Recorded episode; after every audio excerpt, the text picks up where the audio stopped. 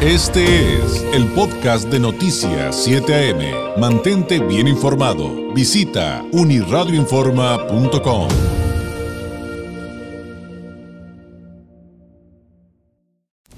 Este es el comentario nacional del periodista Carlos Álvarez.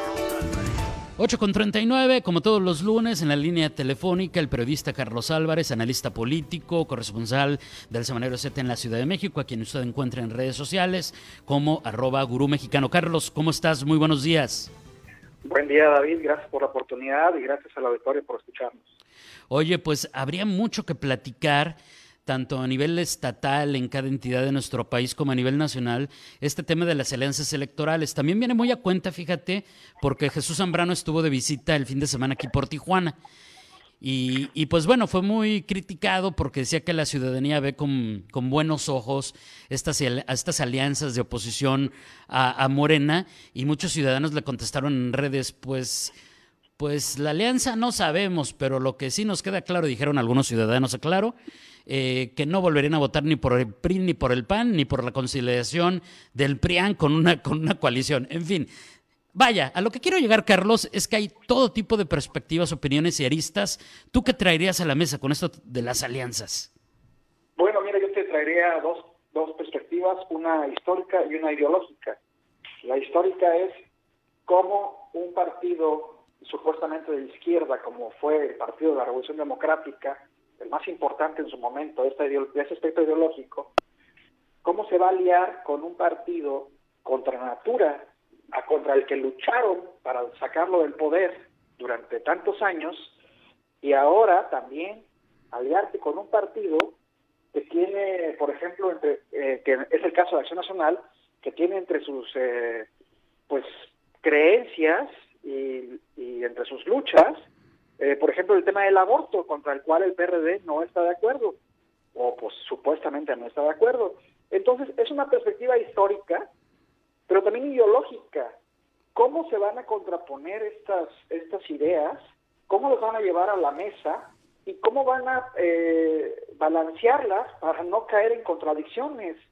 Solamente me cabe, cabe sintetizar que todo es un simple pragmatismo. Mira, Hoy en la mañana venía escuchando a Ciro Gómez Leiva, compañero, compañero periodista en Radio Fórmula, que entrevistó primero a Margarita Zavala, la ex candidata presidencial independiente y también esposa del expresidente Felipe Calderón Hinojosa, y posteriormente entrevistó a Marco Cortés Mendoza, quien es el actual presidente del Comité Ejecutivo Nacional del Partido Acción Nacional.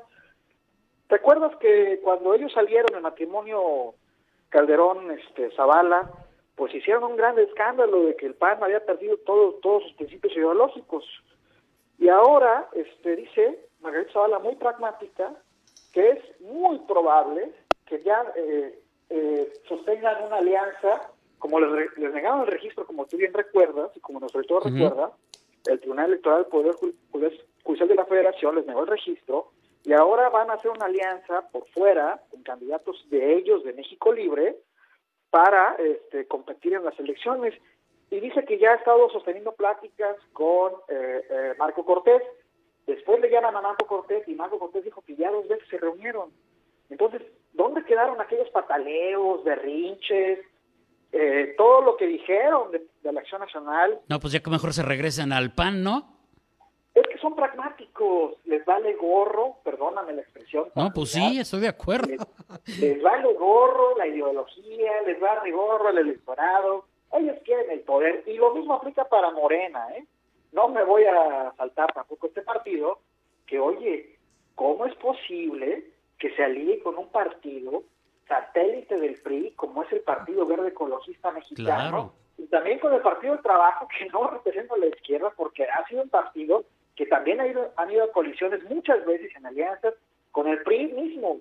Entonces, ¿cómo es posible que Morena, siendo un partido que se dijo un movimiento de la regeneración nacional, pues no esté regenerando nada en la ideología de los partidos y por eso es que la ciudadanía no cree en los partidos, porque los partidos son simples vehículos de los intereses de grupos, de intereses particulares para llegar al poder. No son los vehículos obstáculos para llegar las políticas públicas y las mejoras a la ciudadanía. Ellos van al Congreso local, al Congreso federal, a poner posiciones, a, que estén ahí sus integrantes y que ellos los protejan y pasar todo, pasar con un dedo, levantando el dedo todo lo que se les pida, ya sea este, en el cabildo municipal, el alcalde, el, en el Congreso local, el gobernador, y en el, en el Congreso Federal, el presidente de la República. Y siempre ha sido igual. Pero ahora estamos peor, porque ahora salían los que supuestamente eran sus propias. Y no es posible, David, no es, no es coherente, no está bien, no es, eh, no es, no es correcto. Entonces, creo que, que las alianzas pues son un simple eh, motivo de a ver quién tiene más votos, a ver quién logra más cosas y, pues no es nada para ayudar realmente a que mejore las condiciones de las ciudades, de los estados y del país en general. Y aquí lo hemos vivido también en Baja California, digo, bueno, en otras entidades también. En su momento, cuando el PAN se alía con el PRD, que eran pues una oposición pero este, extrema, ¿no? Ahora, con esto que nos explicas, pues evidentemente vuelve a la mesa el tema, pero ¿cómo crees que reacciona la población? Porque finalmente muchos paradigmas se han roto, ya votamos de una manera muy distinta, ya evolucionamos a diferentes formas de ver las cosas, Carlos. Ante todo esto que acabas de narrar, que yo estaría totalmente de acuerdo y agradeceré los comentarios del público al respecto, ¿cómo crees que se venga la reacción de la ciudadanía? Eh, sobre todo con esto de que venimos, estamos por llegar a, un, a una elección histórica, la más grande de la historia de nuestro país. Mira, hay dos cosas. A la ciudadanía lamentablemente no le quedan opciones. Te voy a decir por qué.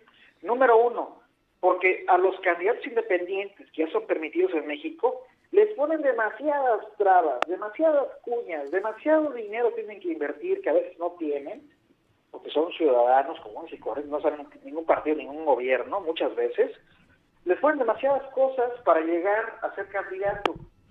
Y los que se lanzan como candidatos independientes son los, los mismos que vienen de los partidos. Y los nuevos partidos vienen a fragmentar el voto nada más. Es decir, no se pueden aliar, no pueden hacer coaliciones y lanzan, lanzan candidatos para fragmentar el voto y para que intentar que no gane eh, eh, el principal contendiente de una alianza, de una coalición o de un partido solo, es, es un ejemplo en cualquier, cualquier municipio, entidad o, o, misma presidencia de la República. Y luego, y luego está el, el hecho de que pues a la ciudadanía, si ya le muestras los candidatos que están y todos son iguales o, o muy parecidos, o no se diferencian en muchas cosas, ni, ni siquiera ese es el problema, ni siquiera en la, en la agenda que le presentan a la ciudadanía, es decir, ¿qué le están proponiendo? Pero bueno, regreso a, este punto. Si todos, si los ciudadanos ven, llegan a la urna y ven que todos están iguales, pues marcas tu voto en blanco o lo, o lo, o lo anulas. Y por eso a los partidos políticos les conviene el abstencionismo. Y por eso el abstencionismo, a, a excepción de, de algunos casos, como en el 2018, ha sido muy alto, ha sido muy alto. En el 2018, regresando a este, a este, a este momento histórico electoral, pues la ciudadanía tiene una esperanza, pero esa esperanza se derrumbó en dos años y va a llegar el año próximo en la elección y quién sabe qué vaya a suceder. Obviamente la base electoral de cada partido pues va a votar, el que le llaman el voto duro, va a votar por sus partidos y ese es el que va a hacer inclinar la balanza, pero no, las, no el grueso de la ciudadanía que ya está harta, que está cansada, que está, eh, eh, ya, dice, basta. y no vemos mecanismos para que realmente lleguen ciudadanos, a menos que el INE y los institutos electorales estatales ya cambien las reglas del juego y que le den oportunidad a los ciudadanos, que ya sean menos duros con los requisitos, están bien difíciles. Sí, están hechas como para que no se pueda, hay que decirlo. Y con todo y los ajustes que han hecho en algunos estados, la realidad es que eso no ha cambiado. Carlos, te agradezco enormemente. Creo que este tema va a ser recurrente a nivel nacional y cuando hablemos de Baja California, aquí como que la alianza opositora no se ve tan sólida y solos no van a poder. Y por ahí el fin de semana se habló de la señal de Batman que lanzó el PRI con la figura de Jorge Hangrón, que decían que no, pero parece que siempre sí Pero estamos pendientes, estamos pendientes. Imagínate, imagínate cómo están las cosas. Carlos, muchas gracias y muy buenos días. Gracias a ti, David. Buen día. Es Carlos Álvarez, usted lo encuentra en redes sociales como arroba gurú mexicano. Este fue el podcast de Noticias 7am. Mantente bien informado. Visita unirradioinforma.com.